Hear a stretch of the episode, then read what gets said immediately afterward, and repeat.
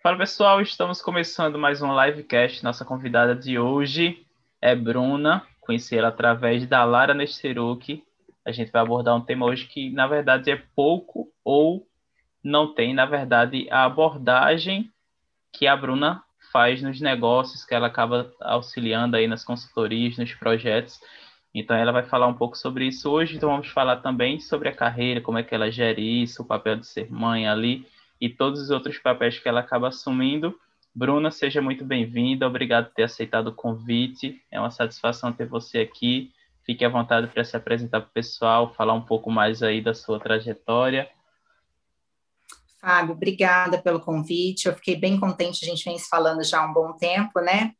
E como você explicou aí, é um tema que, na verdade, as pessoas acham que muita gente não, não trabalha com isso, mas Uh, tem bastante gente, a gente vai conversar um pouquinho sobre a abordagem que é que muda. Então, olá, pessoal, meu nome é Bruna Bassi, ou Bate, ou Baque. É, o correto é Bate, mas aqui no Brasil a gente fala Bassi, tá? Então, pode me chamar só de Bruna que fica mais fácil.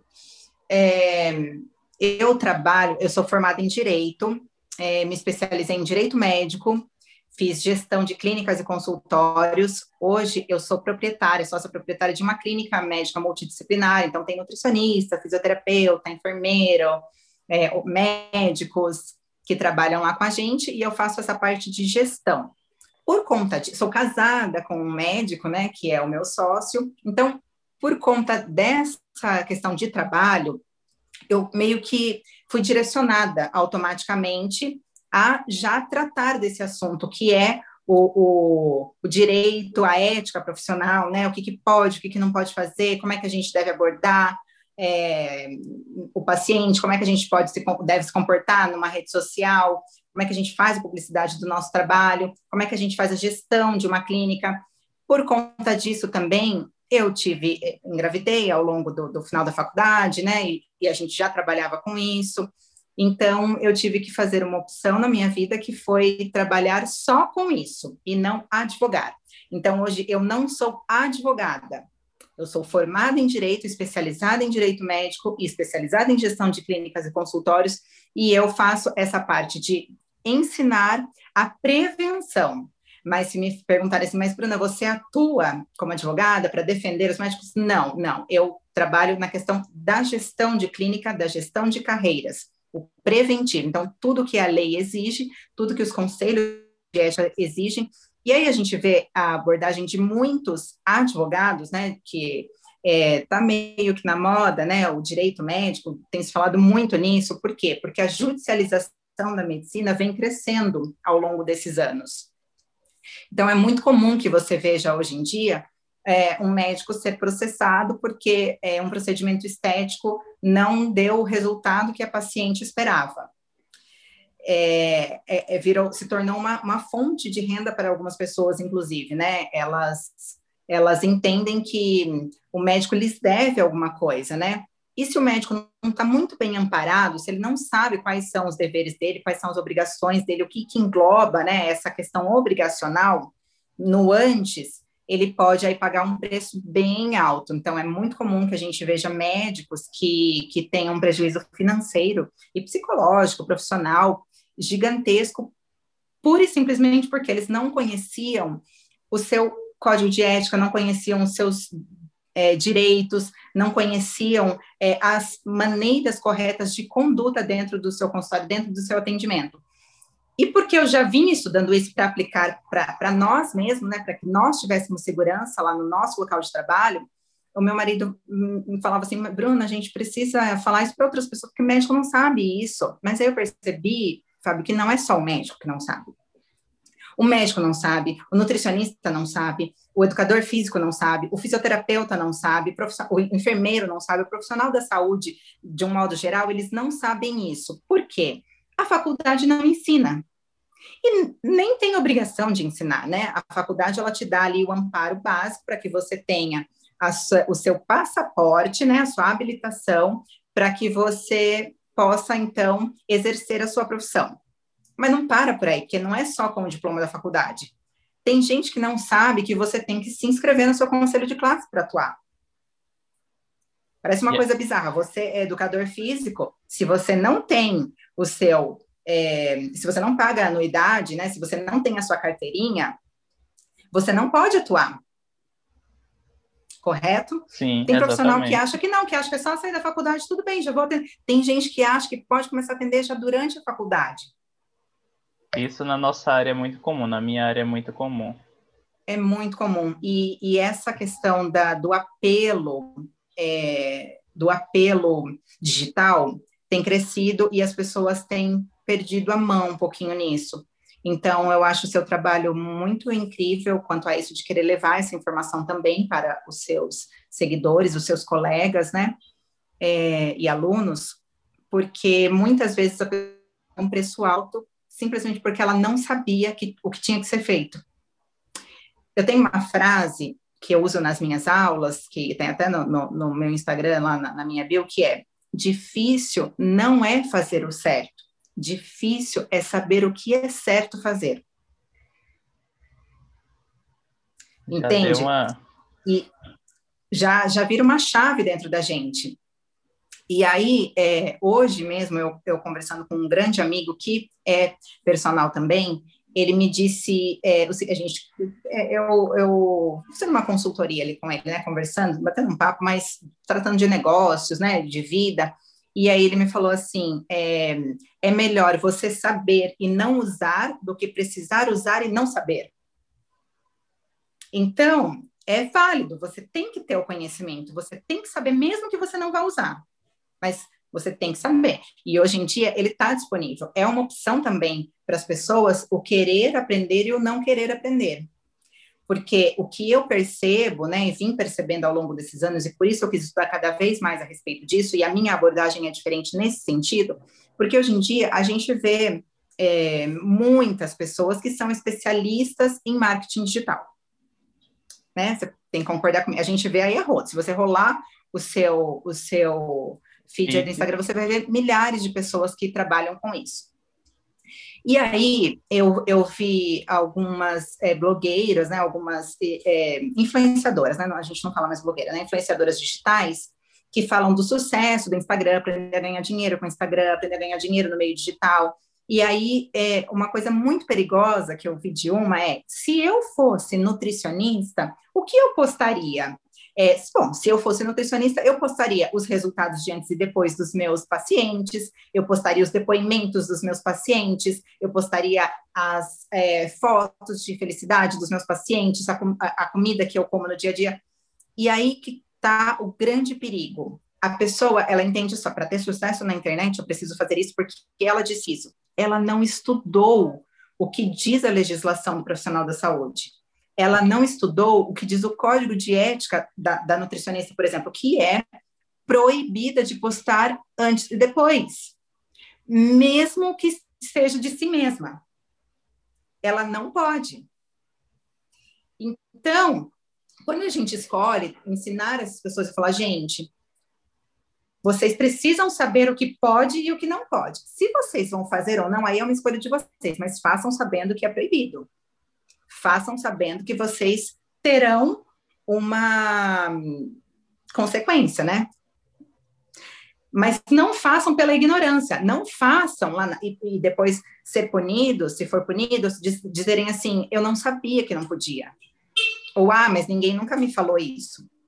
Mas também a pessoa não foi buscar, né? Como você disse, né? Ela não procurou saber o que ela podia e não podia. É porque normalmente, Fábio, essas, essas pessoas, eles não estão interessados nisso. São vendedores de sonhos, né? Então, é, o fantástico mundo do, do Instagram, né? Hoje em dia, não basta só a gente pensar, né?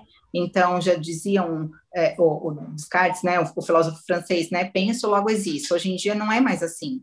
Hoje você só existe se você está inserido no mundo digital. Então, assim, posto, logo existo. É como se você não estivesse no mundo digital, você não é, está, você não existe, você não, não, não é um bom profissional, porque existe essa cobrança, né, como a gente já, já falou, de você estar aqui todos os dias e falar todos os dias e falar sempre, alcançar maior número de pessoas, e, e, e, e na prática não funciona dessa forma.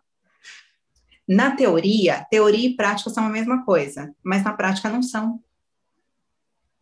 Entende? Então, essas pessoas que vendem isso, esses, esses é, influenciadores ou esses profissionais de marketing, eles fazem um, um, um, um estudo geral para o Instagram ou para o site, para vender. Só que profissional da área da saúde é proibido de comercializar a profissão, ainda que seja um comércio, ainda que seja uma prestação de serviço, porque se eu presto um serviço, se eu vendo o meu serviço, não deixa de ser um comércio. Só que todos os conselhos é, de todas as classes, eles têm essa abordagem, que é proibido, você não pode comercializar a sua profissão, ou seja, você não pode vender, se vender, você não pode ser sensacionalista, você não pode fazer a autopromoção. Então, quando você posta lá o resultado, de antes e depois, ainda que seja o melhor serviço, ainda que você não queira vender, você quer ali, de fato, homenagear o seu paciente que teve um bom resultado, ou você quer in, é, incentivar outras pessoas a, a, fazer uma dieta ou a seguir um determinado tipo de tratamento, você é proibido pelo seu código de ética. E ainda que não existissem os códigos de ética, existem leis que proíbem isso, que protegem os pacientes. Entende? Então, eu fui sentindo cada vez mais necessidade de estudar sobre o tema, porque eu não queria que os profissionais que estão perto de mim fizessem errado. E a coisa foi ganhando uma proporção um pouco maior. Eu fui dar alguns cursos presenciais, cursos menores, mais presenciais para médicos, o que para mim era uma responsabilidade muito grande, porque a linguagem dos médicos é diferente, né? Então, eu tive Sim. que trabalhar o meu português, inclusive, para não falar juridiquês com médico, com nutricionista, com educador físico, porque eu vejo os advogados que são excelentes profissionais, é, a, fazendo a abordagem, vendendo também, tentando ensinar o que pode e o que não pode, mas eles é, é, vêm junto com a carga da profissional deles. Então, tem muito termo jurídico em que é, fica confuso para quem não estudou, para quem não entende. Tem também é, um apelo muito grande de, de processo, ah, porque você vai sofrer um processo, porque você pode pagar por isso, se você não tiver um advogado, você... e, e, e nem sempre é assim. Basta que você, com conhecimento, use o seu bom senso. Então, é, é, em um desses cursos, tinham alguns alunos que acabaram me indicando para uma nutricionista muito famosa. Eu recebi o convite dela, fiquei tão feliz quando ela me ligou e falou: Olha, é, quero trabalhar com você, soube do seu trabalho, soube do seu conteúdo, vem comigo. E a gente está na terceira, vai para a quarta turma agora. É, eu sou muito grata, muito feliz a isso, porque a gente conseguiu alcançar um número muito grande de profissionais. E eu recebo todo dia um carinho diferente, assim, por direct, sabe? Alguns tenho meu telefone pessoal, alguns se, se tornaram meus clientes, inclusive, é, na questão de gestão da clínica mesmo, tá abrindo a, a clínica, a questão da biossegurança, é, a questão da, da, da burocracia para a abertura de, de, de, espaço, né? E trabalho também com profissionais da área da estética e beleza, que não deixam de ser profissionais da saúde também, porque afinal de contas, tudo segue uma determinada linha de raciocínio.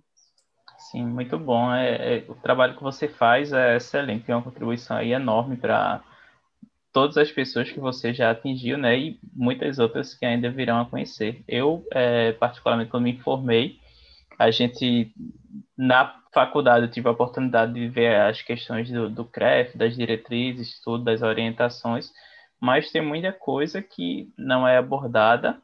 E além não, não é, disso, é, é, é passado por cima, né? Exatamente. E além disso, eu tive a oportunidade, mas você, você falou sobre a questão do, do marketing digital mesmo, isso foi algo que, querendo ou não, surgiu um pouco mais recentemente, né? Os profissionais Sim. começaram a utilizar mais recentemente, e dentro da faculdade a gente não tem nada relacionado diretamente à questão da gestão de um negócio, de uma marca.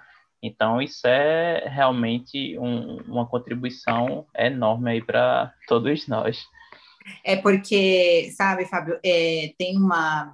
Ao longo desses anos, e, e eu, eu, durante a faculdade, eu trabalhei dentro de um hospital, né? Então, aqui na minha cidade, a gente tem um hospital universitário, em que o hospital ele tem ele, ele pertence à universidade, né? Então, o hospital ele pertence à universidade e quem trabalha no hospital e quem trabalha na universidade ganha bolsa.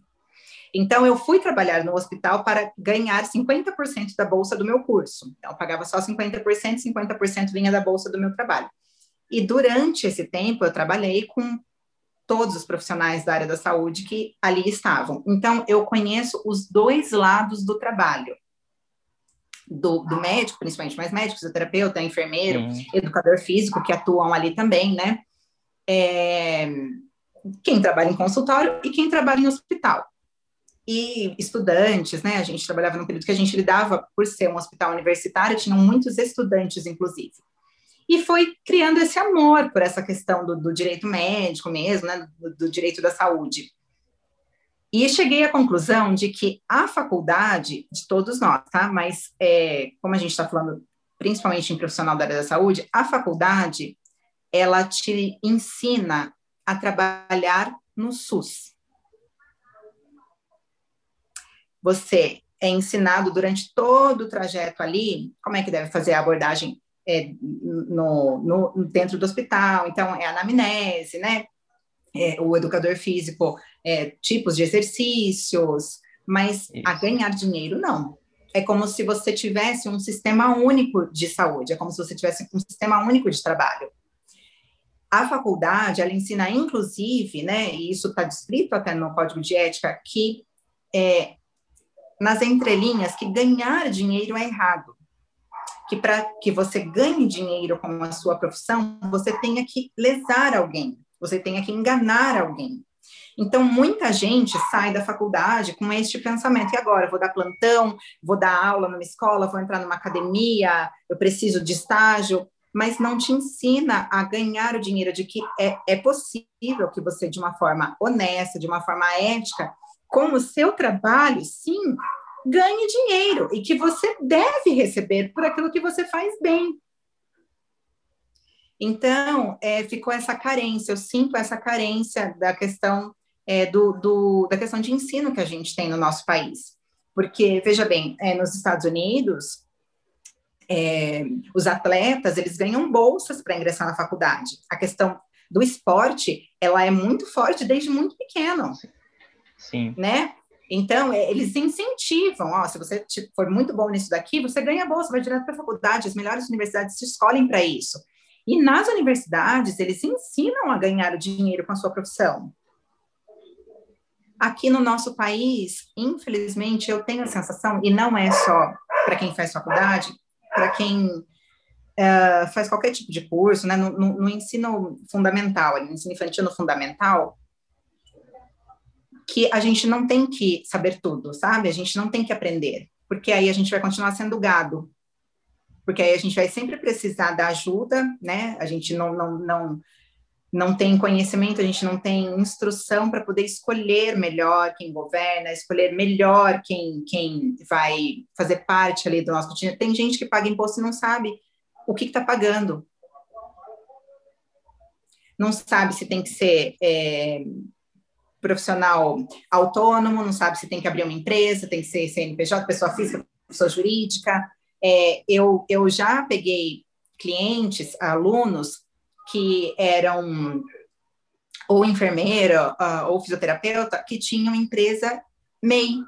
E profissional da, da saúde não pode ter MEI. É, Você sabia essa, disso? Teve essa mudança, eu lembro. Eu lembro que quando eu estava quase lá, eu não, não pude a, acontecer, né? justamente teve a gente saiu da do meio. Não pode, mas aí não sabe por que não pode.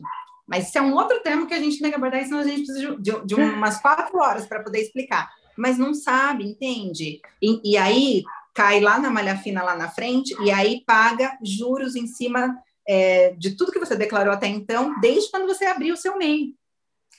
Veja como isso é perigoso. Tem gente que vai Sim. à falência. Por quê? Porque não sabia, porque contratou ali um contador e esse contador não estudou a legislação de determinada profissão. Ah, mas meu contador abriu para mim, ele não sabia? Não, ele não sabia, porque a faculdade dele também não ensinou isso. Então, não, acaba sendo, na verdade, algo que acontece, mas não, não, não, é, não é a intenção, mas que acabam as pessoas sendo prejudicadas.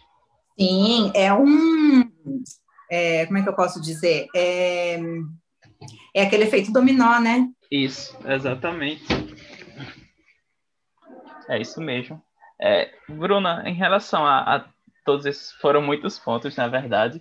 Mas quais os principais erros que você observa que as pessoas acabam é, cometendo em relação a principalmente o uso de redes sociais hoje, né? Que é o, o que a gente acabou falando, e até mesmo é, ou questões antes de ter todo esse boom da, da rede social, você que já está há bastante tempo atuando nessa área.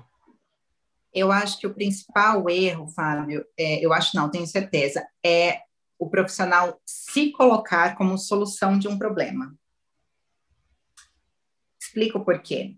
É, mesmo, mesmo antes das redes sociais, já existia a publicidade. A gente tem a lei mais antiga que, que cuida da publicidade do profissional da área da saúde, ela é de 1942. 1942. E essa lei está em vigor até hoje, ela é válida entende? Então, ah, Bruna, mas como assim, né? Não existia, não existia rede social nessa época. Não, não existia rede social, mas existia jornal, existia panfleto, existia revista, existia rádio. Isso tudo é propaganda. Isso tudo é publicidade. Então, era através disso daí que os profissionais faziam suas campanhas. Deixa eu só passar isso aqui que tá muito pálido. Pronto. É, e, e, desde essa época, é, estes profissionais eles se colocavam como solução de um problema. Então, a abordagem que era usada e é usada até hoje é: tem fazer comigo. É, eu sou super capacitado, fiz tantas especializações, ou cai nessa questão do antes e depois, tantos resultados satisfatórios. É, alguns eu já vi até assim, se eu não conseguir fazer você chegar é, no resultado em até duas semanas, seu dinheiro de volta. Criei, o educador físico, criei aqui um programa de emagrecimento, de exercícios. É, se você não conseguir dinheiro de volta, tenho certeza que você consegue. Então, ele se coloca como a solução do problema do paciente. Só que quando você se coloca numa como solução de um problema, você cria a obrigação desse resultado. E qual é o resultado quando a gente fala em, em cliente, paciente? Né? Qual é o resultado esperado quando a gente fala de profissional da área da saúde? Você sabe me responder? Qual é o resultado esperado para uma pessoa que quer, por exemplo, fazer um preenchimento labial? Qual é o resultado que a pessoa espera? O resultado não tem como você acredito que não tem como você mensurar porque o resultado é individual e cada pessoa vai ter o. Vai Sim, ter mas o... eu, ó, escuta a pergunta. Qual é o resultado que eu espero se eu te procuro para preencher o meu lábio? Que eu tenho o lábio, quer dizer, falando bem de maneira simples, que eu tenho o lábio preenchido. É isso. Exato. Mas não é. Sabe qual é o resultado dentro do direito? É a satisfação do paciente. Entende? E é nessa satisfação que entra a questão do que você falou, é subjetivo. Porque eu posso ter o meu lábio preenchido e não ficar satisfeita. Isso, exatamente. Era, na verdade, era isso que eu. É, eu sei, mas você entende assim a linha Sim, de raciocínio? Entendi, entendi. Então, assim, eu posso levar para você a foto da Angelina Jolie e falar assim: eu quero essa, essa boca, eu quero esse lábio da Angelina Jolie igualzinho. E, e o profissional, ele pode fazer o lábio igualzinho mas no meu rosto não ficou harmônico. Eu fiquei com o lábio igual dela. O resultado era isso que eu queria? Não, o resultado era que eu me sentisse feliz. Então, o principal problema de hoje em dia, que as pessoas usam muito a rede social com isso, é que elas garantem a solução de um problema. E o problema, muitas vezes, de quem os procura, ou de quem está ali naquela rede, é a infelicidade, é a insatisfação, principalmente é, que a maior, ninguém vai publica, você vê ali a página de oncologista, por exemplo, ele não, ele não, ele não promete a cura do câncer. Ele faz uma abordagem mais séria, ele mostra métodos né, de tratamento, quais são as inovações que, que estão surgindo, e isso é um direito da população de saber. Então, o profissional da saúde, ele tem a obrigação, inclusive, de ensinar, né, de mostrar quais são as, as novas é, os novos tratamentos, né? As novas medicações que estão surgindo no mercado, é uma obrigação, porque você está ensinando, você está ali é, prestando um serviço público. Agora, quando a gente fala de estética, e que é o que mais vende, né? Uh, a abordagem é diferente. Só que normalmente quem está em busca incansável da estética, ela também tem, é, ela também tem um outro perfil. Não é o perfil de um doente. Porque o doente, é, num câncer, por exemplo, se ele não tiver a cura do câncer, mas ele tiver uma abordagem, um carinho, se sentir abraçado pelo seu médico, ele vai ficar satisfeito, porque ele sabe que não depende do médico. Então, quando a gente fala de estética, a, o paciente que o procura, ele quer o resultado. E o paciente que está doente, ele não quer o resultado, ele quer um tratamento, ele quer acolhimento, porque ele sabe que o resultado não, não depende do profissional. Então, acho que o principal problema que a gente vê hoje em dia é essa oferta, é, é, é a, a, a, cura, né? É o milagre, é a fórmula mágica que as pessoas dizem ter, mas que na verdade a gente não tem, porque a gente não tem controle. Você falando tudo isso aí, eu fiquei refletindo aqui da minha atuação, né? Eu, eu sempre trabalhei com, com idosos, né?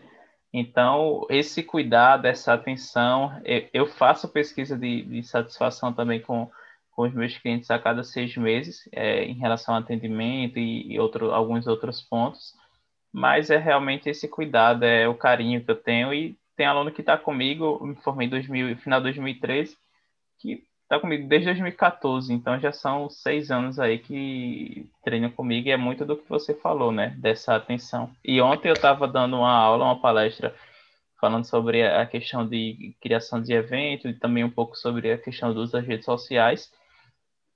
E aí foi justamente, eu falei também, né, dessa questão da diferença que existe entre emagrecimento, uma pessoa que busca emagrecimento, resultado estético, e uma pessoa que busca saúde, né, para os meninos já começarem a enxergar isso de maneira diferente porque na faculdade a gente também acaba acreditando que as duas coisas a, a gente acaba que me formei em educação física, vou atender as pessoas e elas têm o mesmo pensamento. Sim, não, é, é isso mesmo. Mas é, é muito diferente. Estou gostando muito aqui do nosso papo, estou aprendendo muito. Quem assistir, quem estiver ouvindo, tenho certeza que vai aprender muito mais. Ah, eu espero que sim, que é o que a gente falou, né? É, se errar, vai errar sabendo que está tá errado, né? Não vai mais errar porque não, não, não tinha informação. Sim, exatamente. E nesse tempo todo, Bruno, também que você tem atuado, quais, assim, você...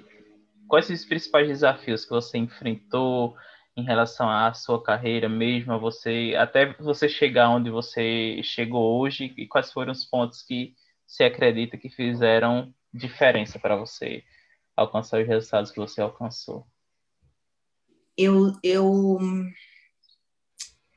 olha, é difícil responder essa pergunta sem, sem parecer pretensiosa, sabe? Mas, é, Fábio, eu sempre fui uma pessoa, é, eu sou, né? Muito generosa, assim, eu, eu não.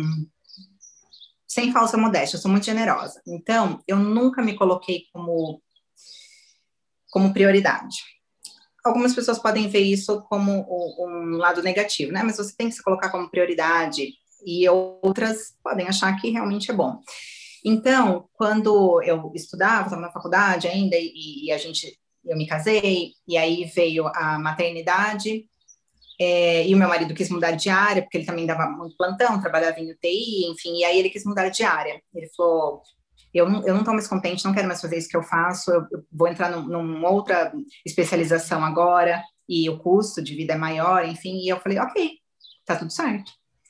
Eu tranquei a faculdade por, por, por um, três, é, seis meses, né, um, um semestre, e a gente se dedicou exclusivamente a isso, e depois que me formei já era mãe, e, e me dediquei muito à maternidade, então eles sempre vieram em primeiro lugar para mim, porque a mão que trazia o dinheiro para casa, na verdade, era ele. Então, eu dava todo o suporte para que ele fosse um bom médico, para que ele, então, se ele ia mudar de área, que ele se tornasse o melhor naquela área. E continuei sempre estudando muito dentro disso daí e me desprendi do ego, porque, inclusive na faculdade, é criada, né, e, e na faculdade de Direito também, principalmente, é criado um, um, um, ego, né, que a gente, todo mundo brinca, né, que você consegue perceber quem é o estudante de direito, né, o doutor, aquela coisa toda, né, doutor da tavenha, vamos conversar, né, e eu nunca tive esse ego, eu nunca tive essa coisa de querer ser muito, querer estar no topo, querer ser a melhor, eu queria ser a melhor naquilo que eu fazia, mas dentro das minhas possibilidades. Então, o maior desafio que eu tive foi quando meu marido já estava muito bem estabelecido no, no, na profissão dele, reconhecido, um sucesso, e eu recebi o convite do, do presidente da ordem, dos advogados aqui da minha cidade, para fazer parte de um corpo de advogados que cuidavam de direitos médicos, né? Uma associação que cuidava de médicos exclusivamente. E aí eu falei, mas, é, ah, doutor, eu, eu não posso, porque eu não tenho mais a ordem, né? Eu escolhi não advogar, não ser, não seguir por essa área. E ele falou, não, mas o seu cargo é ao Concor, porque você tem conhecimento, a gente sabe que você faz isso muito bem. É porque ele era paciente do meu, do meu marido, inclusive, uhum. e aí ele conhecia ele dentro da clínica, ele me conhecia, um dia a gente conversou, né? E aí eu tive que negar esse convite. Por quê? Porque eu precisaria estar de segunda a sexta, das 8 às 5, das 8 da manhã às 5 da tarde lá. E aí eu teria que abrir mão de é, cuidar de todas as outras coisas que eu cuido, né? Eu teria que contratar outras pessoas para fazer o que eu faço, para cuidar da minha filha, inclusive, porque quando escolhi ser mãe, sou mãe full time. A Helena, minha filha, ela precisou passar por uma cirurgia com três meses de vida e quando acontecem essas coisas na, na vida da gente, a gente repensa, né? E a gente começa a ver o que realmente é importante e o que realmente eu quero. E o dinheiro é sim importante, eu dou muito valor ao dinheiro, né? Quem, quem tem pensamento ao contrário vai, vai pagar o preço em algum momento da vida. O dinheiro é importante, mas o dinheiro só é importante quando você usa por bem, né? Não adianta você ter muito dinheiro e usar para a sua saúde, para né, recuperar algo que você perdeu. Só que nesse caso não era nem o dinheiro, porque eu ia acabar trocando seis por meia dúzia eu, pelos profissionais que eu ia ter que contratar para di dirigir a clínica, para né, uhum. sair das aulas. E aí era a questão do ego, porque seria a primeira coisa que eu, que eu estaria fazendo por mim mesma. Só por mim. Eu não ia estar produzindo, fazendo, protegendo outras pessoas. Eu ia estar lá brilhando. Eu ia ser o topo para direcionar. E aí esse foi o momento mais difícil e em que eu parei para refletir, falei, será que eu estou fazendo certo? Será que estou fazendo errado? Será que vai ter outra oportunidade dessa na minha vida? Né? Então, a resposta veio duas semanas depois, quando eu recebi a ligação me convidando para fazer parte desse curso e vir para o mundo digital de fato, né? Porque eu ia na teoria, no mundo digital, mas na teoria. E uma curiosidade é que o meu TCC foi sobre é, o impacto da internet no comportamento das relações humanas. Isso lá atrás, quando a, não existia Instagram, né? Não existia essa, esse fuzuê todo que é a rede social. E aí a resposta veio e eu, e eu acertei, né? Hoje eu, eu tenho certeza que eu acertei. Muito bom, muito legal é, essa sua história.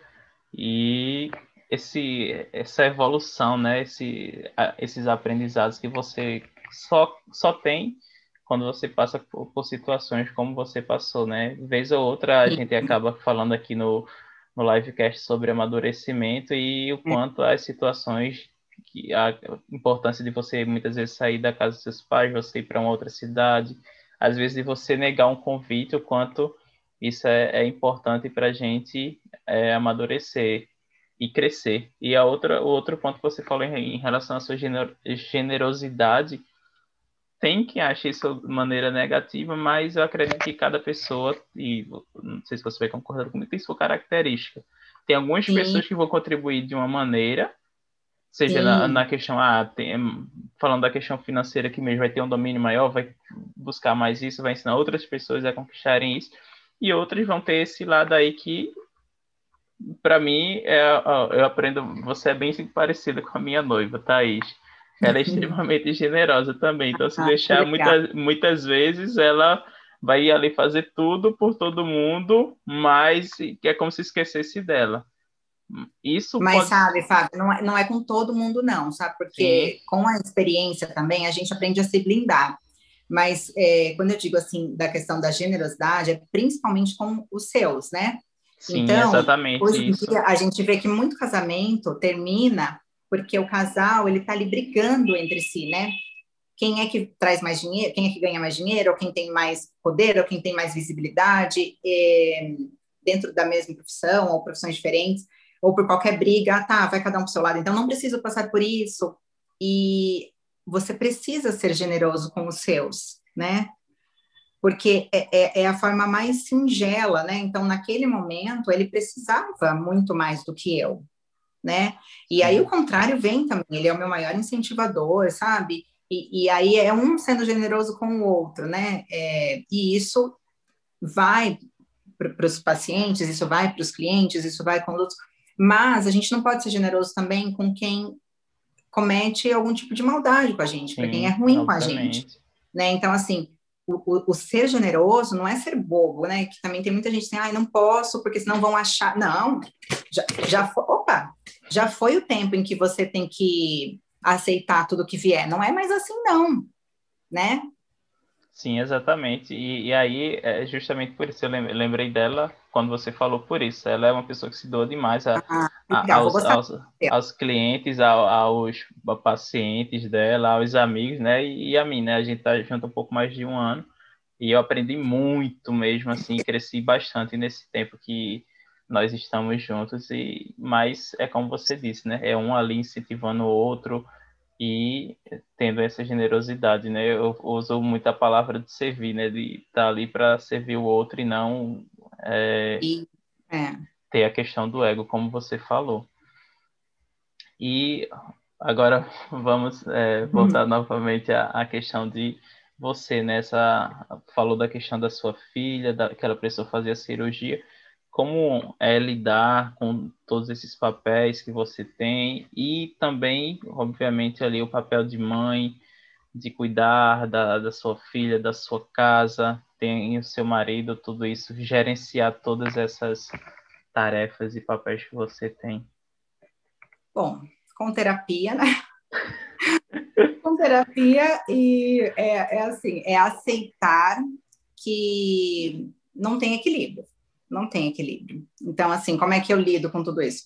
Aceitando que não é 10% para um, 10% para outro, 10% para Não, tem dia que eu rendo mais no trabalho e sou uma mãe ruim, tem dia que eu sou uma mãe maravilhosa e sou uma dona de casa péssima, porque não me preocupei com, com a, a cozinha que está desarrumada. Tem dia que eu sou uma ótima dona de casa, mas sou uma péssima profissional, porque não, não terminei aquela aula que eu tinha que terminar, não escrevi o, o artigo que eu tinha que escrever e, e também não, não, ajudei minha filha no dever de casa. Então, é saber que não existe o tal do equilíbrio, é utopia. Então, é, é dessa forma que eu vou lidando, tá? Para minimizar essa cobrança que a gente já tem, né? Então, é, eu, eu, eu vejo muito essa questão do, do, feminismo, né? As pessoas dizendo ah, que as mulheres conquistaram os seus direitos, e isso é muito importante, é muito válido, mas na verdade a mulher só acumulou função, ela não deixou de fazer uma coisa para fazer outra, né? Algumas sim, mas por opção, claro. Mas se uhum. eu escolho ser mãe, e se eu escolho também ser dona de casa, porque cuido da minha casa, e se eu escolho ser esposa também, e se eu escolho ser uma empresária, eu acumulei funções. Então, eu tenho que entender também que eu nunca vou ser 100% boa em tudo ou diariamente não ser boa em tudo. Então, tem dia que eu faço mais para um, faço menos para outra coisa, e esse equilíbrio vai construindo ao longo, porque senão a gente pira. Sim, muito bom. Mais um aprendizado aí para todos nós. E, e é, em relação a, ao seu consultório, tudo, como você hoje você tem a questão do consultório, da gestão, hoje você está presente na internet, né? Você veio para o mundo digital. Qual a principal uhum. diferença que você notou entre, é, por exemplo, os atendimentos, a maneira como acontecia antes da internet e depois que você foi para a internet, a questão do, dos clientes mesmo, tudo isso em relação ao seu trabalho? Olha, como eu sempre fiquei nos bastidores, né, na questão do consultório, é, antes as pessoas não sabiam que eu era a esposa do, do Márcio, né? Então as pessoas me viam lá, achavam que eu trabalhava lá, é, foi, foi crescendo, porque ele também é bem conhecido. A diferença que eu vejo para o profissional é que antes, no médico, principalmente no nutricionista, o paciente ele conhecia o profissional quando ele abria a porta do consultório. Hoje ele já conhece, ele já pesquisou a sua vida. Né? Ele, ou ele acha que conhece, né? através do que ele vê pela rede social. E comigo a mesma coisa. Então, é, outro dia a gente estava andando no shopping, isso é muito louco, né? A gente estava andando no, no, shopping há um tempo, bastante tempo, ano passado, né? Que não estava essa loucura da pandemia. E aí a gente andando e, de máscara, uma pessoa gritou, Oi, Bruna, tudo bem? E eu olhei assim, eu não sabia quem era. Ela falou, ai, te sigo. Isso para mim é uma coisa muito louca. Porque as pessoas conhecem, a gente sabe, né? Acham que conhecem, mas é, tem carinho, tem as pessoas que querem mal também.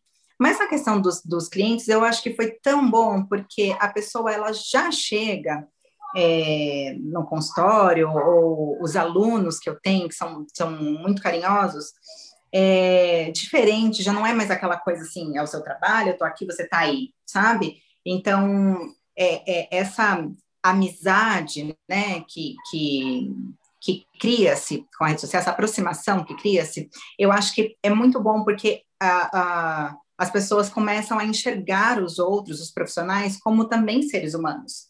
Então, na, na minha rede social, por exemplo, não tem é, o perfil profissional. Então, meu perfil não é profissional ou é pessoal, né? O meu perfil, há, há, há um tempo atrás, há um ano e meio atrás, ele era, ele era fechado e exclusivamente pessoal. Então, tinha muito ali da minha família, da minha filha, a minha, é, é, a minha rotina, mas para pouquíssimas pessoas, eu devia ter uns 200, 300 seguidores.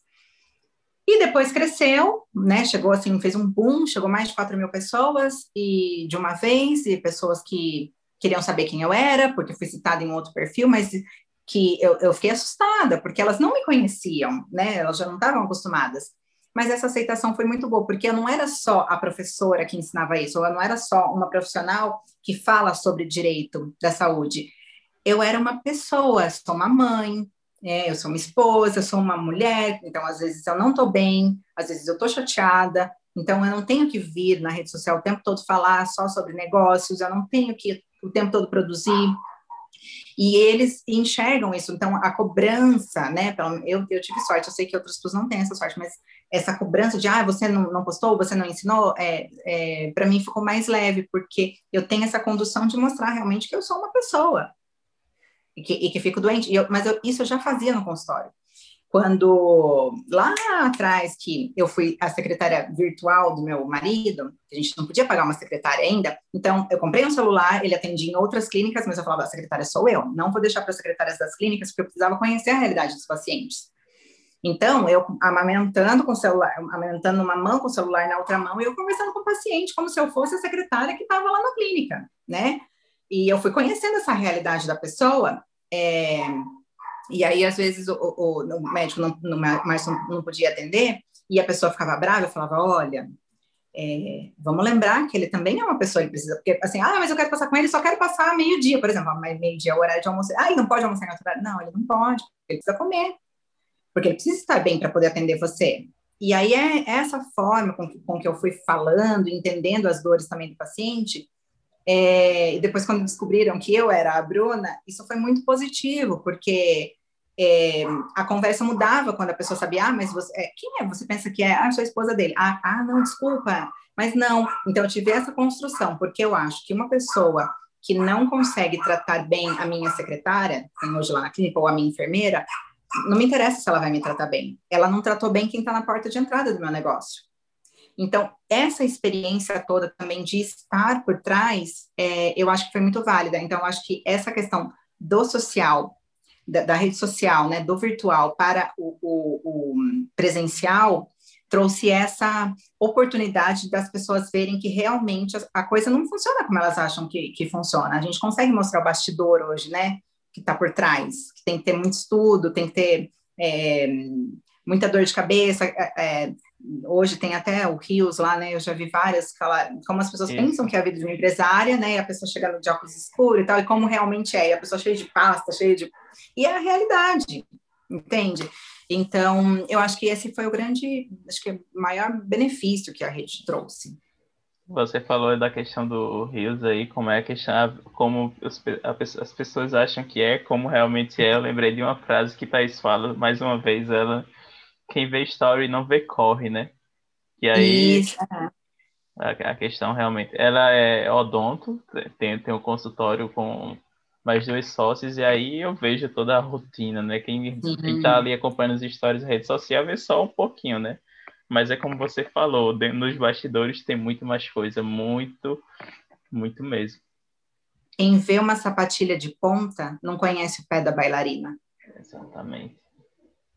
É isso. É isso. Bruna, e em relação às suas habilidades, quais foram as habilidades assim que você as principais habilidades que você precisou desenvolver ao longo desses anos? Aprender a fazer conta é uma habilidade? Com certeza. é, eu acho que é, é, é, aprender a fazer conta, assim, sabe? Saber que nem tudo é uma soma de, de, de zero, sabe? E a habilidade de ser mãe, sabe? Eu acho que, de fato, a gente não aprende. É, nasce um filho, nasce uma mãe. É, é, muda completamente. Eu tenho amigas que, que estão grávidas e, e eu falo para elas assim: é, eu, eu só vou te dar um conselho, só um conselho, e é o único que você tem que ouvir na sua vida toda, a partir de agora. Não ouça o conselho de ninguém, nem o meu. Por quê, Fábio? Porque existem muito a mãe, mãe, a mãe perfeita de filho nenhum, sabe? Então, eu acho que a maior habilidade que eu tive, de fato, é é, ser mãe, porque é, quando você se torna mãe, você ama aquela pessoa de graça. E é uma pessoa que vai chorar, que vai, vai te fazer comer mal, dormir mal, vai te fazer no, no começo, principalmente, né? Ficar dias sem lavar o cabelo, é, vai te deixar horrorosa e você vai amar aquela pessoa com todas as forças que você tem. Então, eu acho que parece clichê isso, né? Eu poderia falar das minhas habilidades profissionais, mas eu acho que a maior habilidade que eu tive que desenvolver ao longo desse, desses anos todos foi ser mãe. Muito, muito legal, muito. não, não tenho nem palavras assim para descrever, né? E também pela forma que vo você fala dessa experiência, né? E principalmente a questão do conselho, né? Em relação é. a não, não ouvir o, o conselho, acho que hoje também tem muitas pessoas surgindo na internet falando sobre maternidade, sobre paternidade e tudo, mas acredito que nem todo mundo está preparado para falar sobre isso e nem todo mundo deveria falar sobre esse tema. É, as fórmulas mágicas, né? Ah, você quer aprender a educar, é, tem que fazer isso aqui. Não, porque cada, cada pessoa é única, né? Cada, cada filho é, é diferente, cada realidade de lar é diferente. Exatamente. Então, é, não é porque uma mãe trabalha fora o dia todo que ela é uma mãe ruim. São realidades diferentes. Então, a minha realidade não é a mesma da realidade de muitas outras pessoas. Eu não posso é, aconselhá-los de acordo com as experiências que eu tive com a minha filha. É diferente. É diferente de experiência profissional, de coisas que, que de fato está na lei, que você vai ensinar, você vai aconselhar, mas embasado em um, em um estudo, né? É, ser mãe não tem estudo, não tem. Ser mãe e pai, né?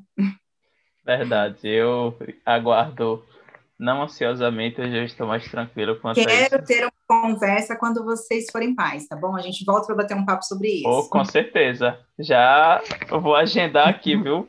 2022, possivelmente. Aí você me, aí você me conta, hein?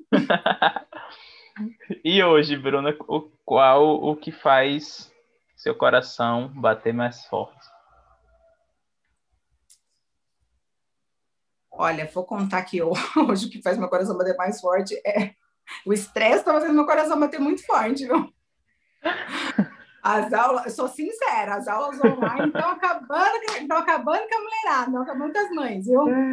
É, o que faz meu coração bater mais forte, eu acho que. Ai, que pergunta difícil, né? Que pergunta difícil.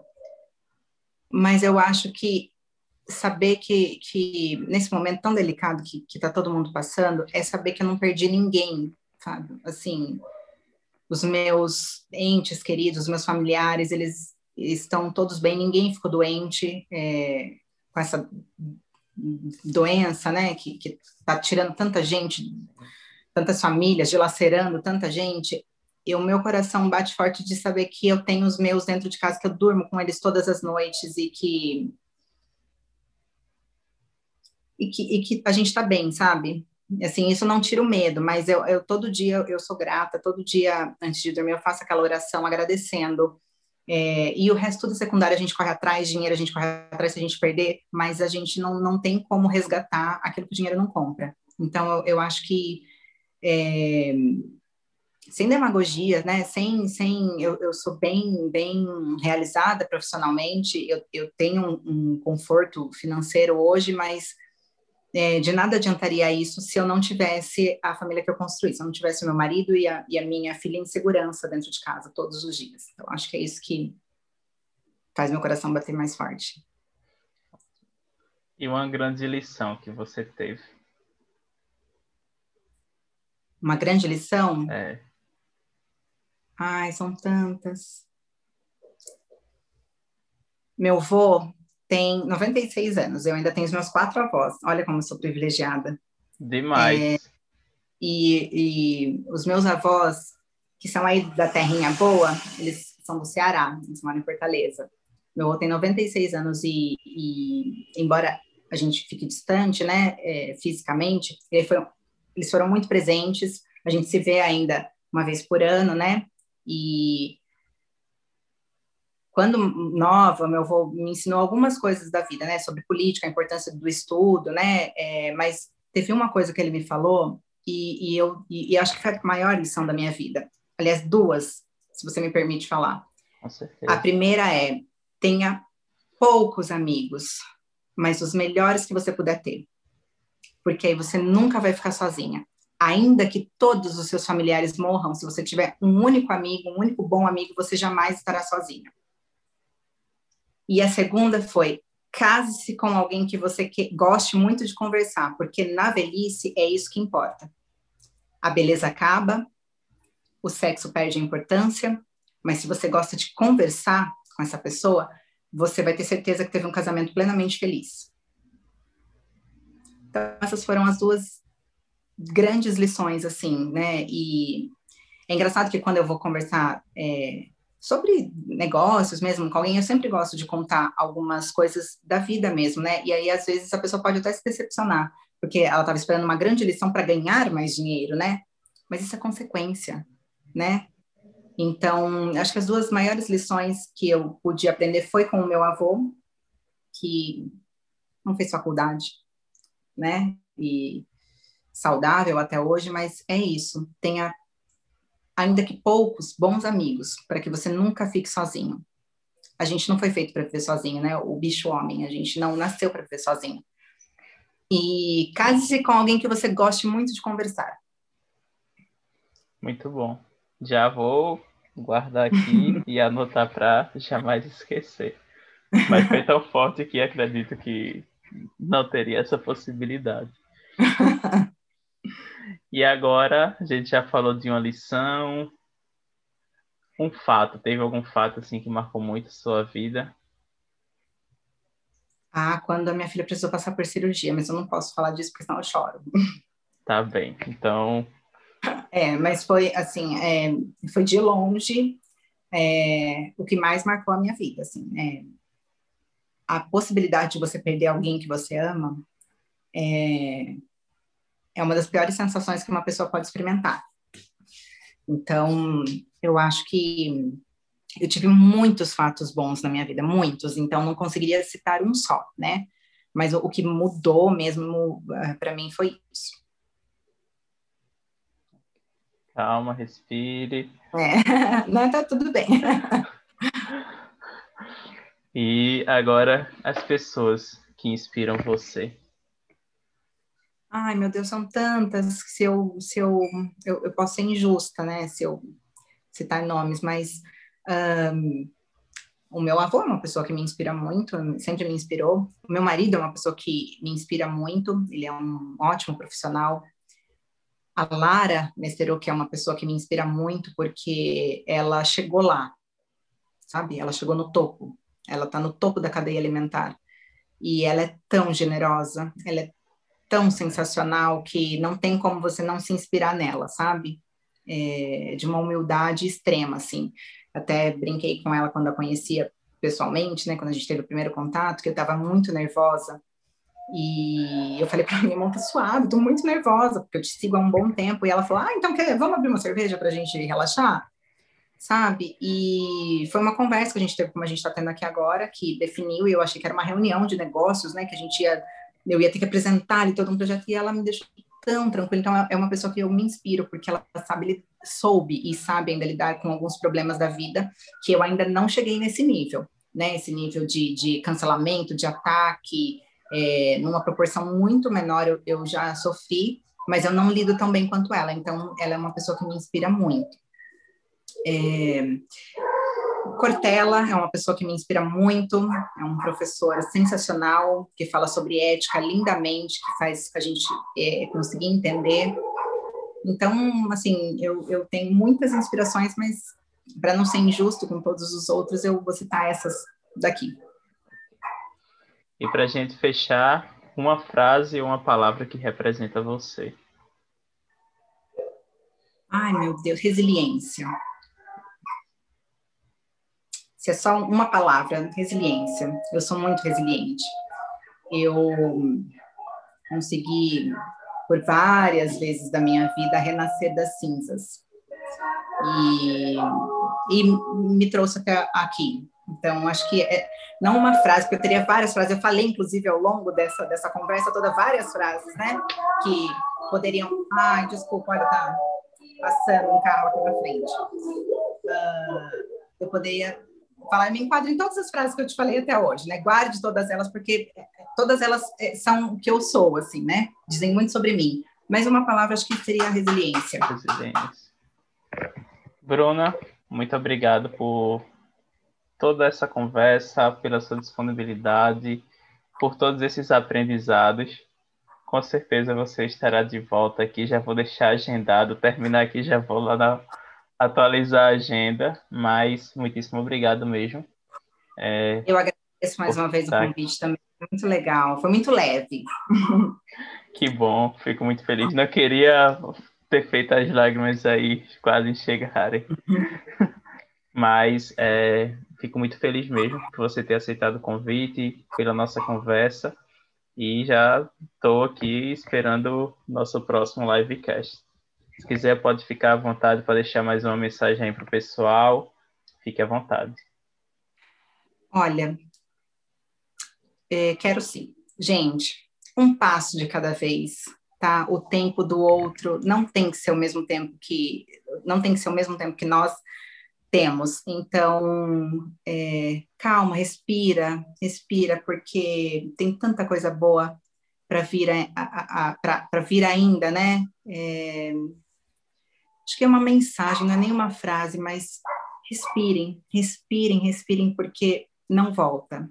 Apreciem a caminhada. O, o verdadeiro é, o verdadeiro segredo da felicidade está na caminhada, não está no destino final. Então apreciem isso, apreciem as profissões de vocês, apreciem o correr atrás de ganhar o dinheiro. O pote de ouro pode até estar tá no final do arco-íris, mas é o arco-íris que é colorido. Então é isso. Esse pessoal, chegamos ao final de mais um episódio. Obrigado a todos. Bruno, obrigado mais uma vez. Nos vemos Obrigada, no próximo que... livecast. Abraço. Um beijo, viu?